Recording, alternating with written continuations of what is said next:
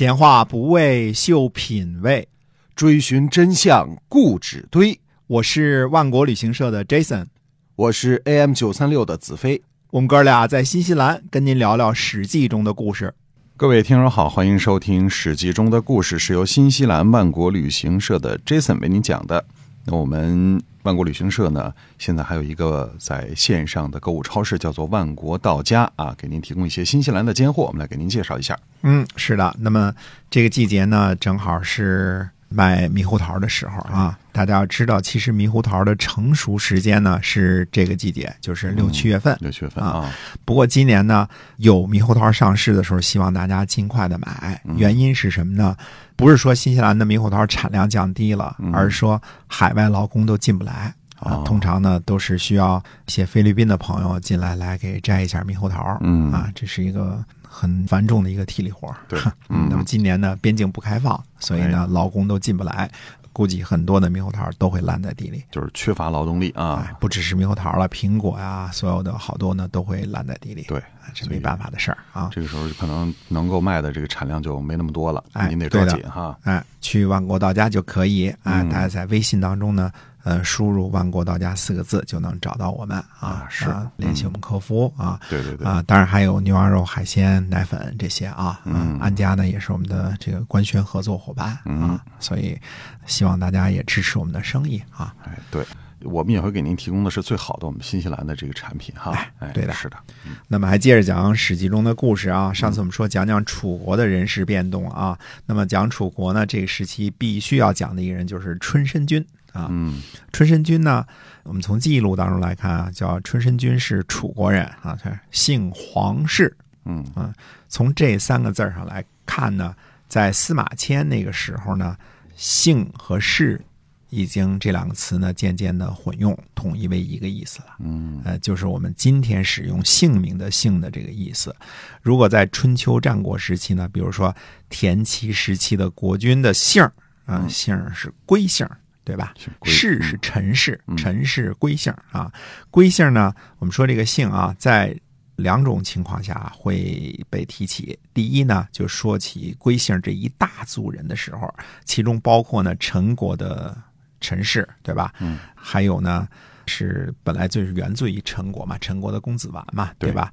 那么单飞了，在齐国成为陈氏，还有其他的呢，陈姓分离出去的，像袁陶图一脉的袁氏，以及呢从陈公胡满后代的那个胡啊胡姓。呃，第二呢是在叙述一个大族的女子的时候啊，就是所有贵姓的家族的女子的时候所用，比如说前面我们提到的西归。对吧？嗯，本来是西国的媳妇儿嘛，对吧？对，那陈国的公主，呃，西归啊，陈归啊，这些都是这么用的。那么，呃，姓黄氏，那就是其祖上呢是黄国的后代后裔，对吧？对。哎，那么战国晚期的时候呢，黄国灭国已久，黄呢只是作为一个姓氏存在了，不可能有封地或者封国之类的。嗯，所以说是楚国人。啊，姓黄氏啊，从这个计数的方法看出来，西汉之后呢，已经把姓和氏在混用了。因为氏这个也慢慢的，因为都被灭了嘛，就不怎么存在了，是吧？那么，呃，这人叫黄歇啊，这个我们大家都知道，看过《芈月传》都知道啊。黄歇呢，侍奉楚顷襄王时呢，楚顷襄王对他的考语是辩，就是很有辩才的意思，也没有什么特别突出的表现。哦，就很会说话，哎，这口才好是吧？哎，那么这个春申君黄歇既非是楚国的王族，也没有立过什么显赫的战功，所以他一开始在楚顷襄王那儿也没有得到特别的重用哈。哎，是的。那么春申君第一次崭露头角呢，是在裴氏太子完在秦国做人质的时候。呃，白起呢攻克鄢陵和郢都之后呢，他在秦国给秦昭襄王上书。啊，在这个时候是第一次崭露头角。以前呢，我们讲过这一段啊，就是上书给秦昭王，让他不要攻打楚国，而是要和楚国结成友好国家的这个奏章。呃，顺便说一句呢，春申君游说秦昭王的文章呢，是战国散文的，我们说精品都有点委屈。是战国散文的极品哦，啊。可惜呢，这个《古文观止》没有收录这篇文章啊。嗯那么，爱好文学的朋友呢，一定要找来原文阅读一下，因为我们在节目当中呢翻译成白话文，这个像是隔靴搔痒啊，嗯那种很精确的引经据典、层次分明的说理，那种真诚不欺的态度、气势磅礴的议论和优美的文笔啊。这些是打动秦昭王的根本原因。文章写的太好了，那那简直是，那就文字来说，那简直是太优美了。呃，喜欢文学的，大家找出来这篇自己去读读。就一定要读原本是吧？啊，一定要读原文啊啊，那种排比啊，那种一字不改的那种啊，那种优美，绝对是厉害啊！大家可以体会一下哈。哎，因为这个春申君的这篇极品的上书，让楚顷襄王一朝几乎就是免于了秦国的刀兵之苦吧？对的啊，啊，呃，几乎我们说啊，虽然说呢，楚顷襄王的这个绥靖政策呢，从长远来看未必是件好事儿啊，对于山东六国呢，也未必是件好事儿。呃，但是呢，呃，因为秦昭襄王呢，有了楚顷襄王这个坚决的。呃，好盟友之后呢，才能游刃有余的对付其他几个国家嘛，嗯啊，而不至于说四面开战啊，重蹈呃魏惠王的那个覆辙。对，但是呢，在当时的这个条件下，春申君确实是为楚国立了大功。但这也只是给春申君自己换来了陪侍太子做人质的这个这么一份差事，而且这差事一干就是十年。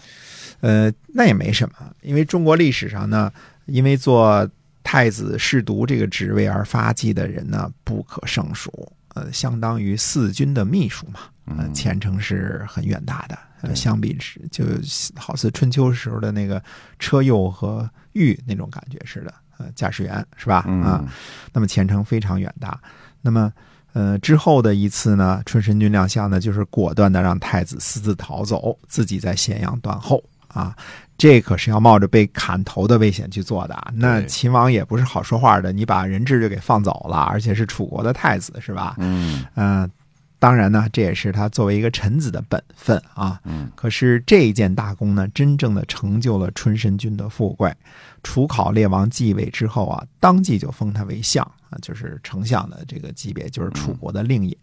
那么封春申君，呃，封地呢是淮北十二个县。十五年之后呢，春申君对楚王说呢，说淮北啊靠近齐国的边境，这样的话呢对国家很重要，他就退还了这个封地，呃，请封到江东。楚考烈王就答应了，春申君呢就改封江东，在无须建立城市。申，这是从古代的申国得名的，但是申江古代又称为春申江，嗯啊、就是得名于春申君啊。从苏州到上海的江都是他们家的，黄浦江都是他们家的啊。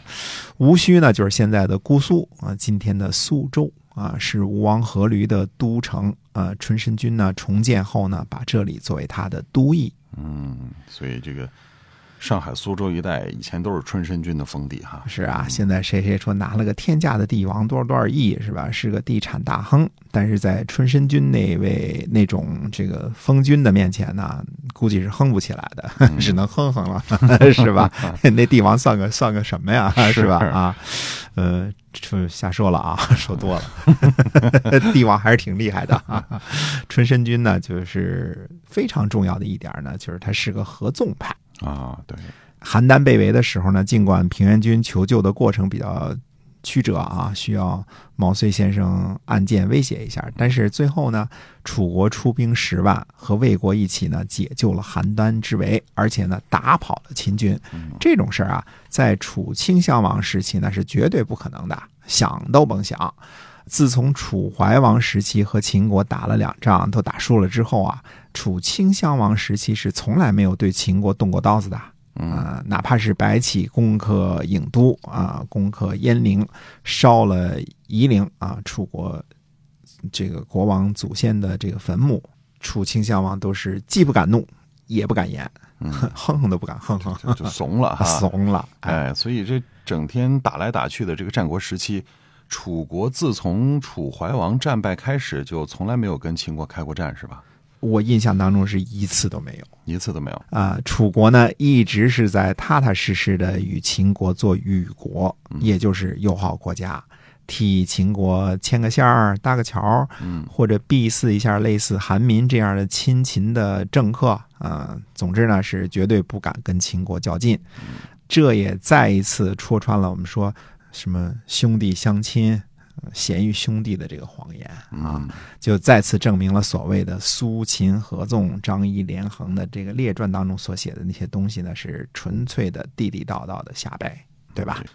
对，所以 所以，可是这春申君他是个合纵派，哎，这是没错的，这是没错的啊、虽然春申君呢也曾经侍奉过楚顷襄王，但是他做了楚国令尹之后呢，是个坚决的合纵派。因为春申君呢看透了秦昭王企图吞并天下的野心，知道呢绥靖政策是不管用的，只能打。因为他在咸阳住过十年嘛，啊，对吧对，太知道秦国人怎么回事了。嗯啊。对，这你没办法，只能跟他打，只能打，嗯。哎，打得过得打，打不过也得打，也得打，哎啊，，所以就是在公元前二百四十一年，春申君呢就领导了最后一次的五国伐哎秦哈，，是的嗯，他是仅次于信陵君魏无忌的合纵事业领袖。呃，只可惜呢，那次仗没打好，也连累了一点春申君，导致楚考烈王呢对他有所疏远。嗯，没表现好哈。哎，对的，那么春申君也是战国四大公子之一，是养了很多门客的，但是他门客的故事好像没有那么多哈。呃，应该说有名的故事不多，不多啊、嗯不像孟尝君的什么冯谖呐、这个侯嬴啊，这些这个信陵君的侯嬴啊，那么有名耳。熟能详的哈。哎，不太有名的故事呢，还是有的。其中一个故事呢是这样的：说天下合纵啊，呃，赵国的使节魏家询问春申君呢，派谁为将领？春申君说呢，说我准备使用灵武军。啊，魏家说呢，说微臣年轻的时候啊，好射，就是射箭的射啊。说我可以打个比喻吗？春申君说可以。嗯，哎，感觉这个魏家又要开始战国时期这个讲故事了，是吧？哎，对，魏家说呢，说有一天呢，更雷与魏王在京台之下，抬头呢看见飞鸟。更雷呢对魏王说：“说臣为魏王啊，须发一箭，把鸟射下来。”嗯，魏王说：“难道可以这样射箭吗？”嗯这听着就有点神奇啊。打空炮哈。哎，那么更雷说呢，说可以啊。就等了一会儿，有大雁呢从东边飞过来，嗯哎，更雷呢虚发一箭，就把大雁射了下来。魏王问说：“怎么射的如此神奇啊？这太神奇了，是吧？”呃，不可相信啊。那么更雷说呢，说这只鸟呢受伤了。魏王问说：“先生，您怎么知道的呢？”更雷就说呢，说它飞得很慢，而且鸣叫的悲伤。飞得很慢呢，是因为旧伤还没好，还在疼痛。之所以悲鸣呢，是因为失去雁群已经很久了，所以旧的创伤还没好，惊心还存在。听到弓弦的声音呢，马上就向高空飞去，旧伤破裂，所以掉了下来。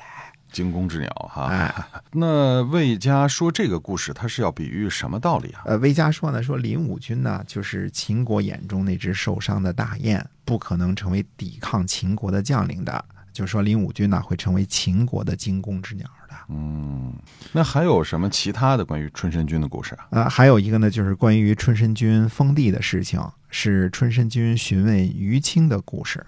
哎，于青不是赵国的高官，怎么又去楚国了？哎，这《战国策》当中的记载如此，到底是于青去楚国做客的时候说过这么一段话，还是呃于青晚期的时候去了楚国，那就不得而知了。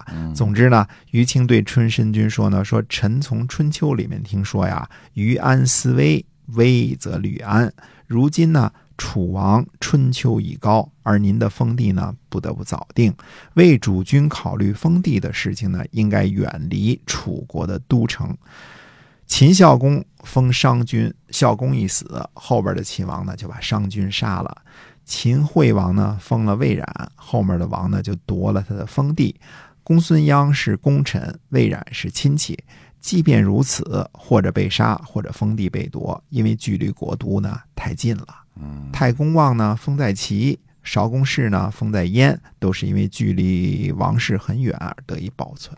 哦，嗯所以春申君最后要求变更封地，就是退还这个淮北十二县，而是封去了江东啊，哎对江姑苏东哎，哎是因为这个于清的建议啊。哎，对我个人认为是如此的。嗯，呃，那时候呢还没有“伴君如伴虎”这句话啊，但是道理呢是一样的，因为君王的权力呢在战国晚期已经非常的大了。嗯，春申君的其他的故事呢，我们还得再花点时间，呃下次甚至下下次再跟大家继续接着说。好，那么我们是由新西兰万国旅行社的 Jason 为您讲的《史记》中的故事。新西兰万国旅行社啊，我们还有这个万国到家，大家在微信公众号里搜索一下“万国到家”就能找到。因为现在我们这个七月份的季节正好是猕猴桃的好时候啊，哎，对的，大家可以在万国到家呢，嗯呃，搜索一下，然后买点新西兰产的这个猕猴桃。嗯，而且呢，产量并不多，所以大家一定要抓紧哈。哎，是的真的，是过了这村就没这店儿哈。好，那我们下期节目再会。再会。